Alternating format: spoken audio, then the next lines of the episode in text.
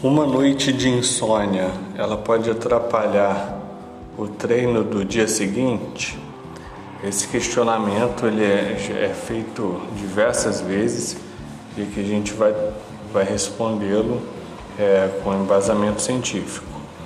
De acordo com um estudo publicado na revista The Journal of Clinical Sleep Medicine, sim, o estudo concluiu que o sono pode ter um efeito maior sobre a quantidade do exercício, mas esta relação não é inversamente proporcional. Na pesquisa referida, foram avaliadas mulheres que tinham insônia, a maior parte delas com idade de 60 anos, e todas eram sedentárias. Esse estudo ele dividiu as voluntárias aleatoriamente em dois grupos um dos grupos permaneceu inativo e o grupo controle ele começou a praticar exercícios moderados compostos de 30 minutos, é, 3 a 4 sessões de 30 minutos por semana, sendo realizado bicicleta ergométrica ou esteira e sempre os treinos eram no período da tarde. Esse programa de exercícios teve a duração de 16 semanas.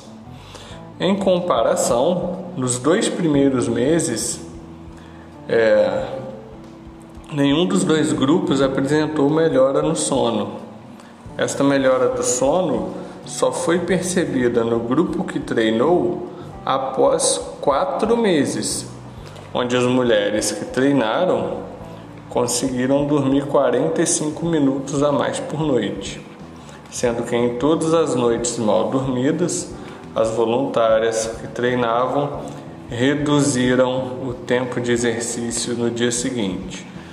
Então, frisando, em todas as noites mal dormidas, as voluntárias que treinavam reduziram o tempo de exercício no dia seguinte.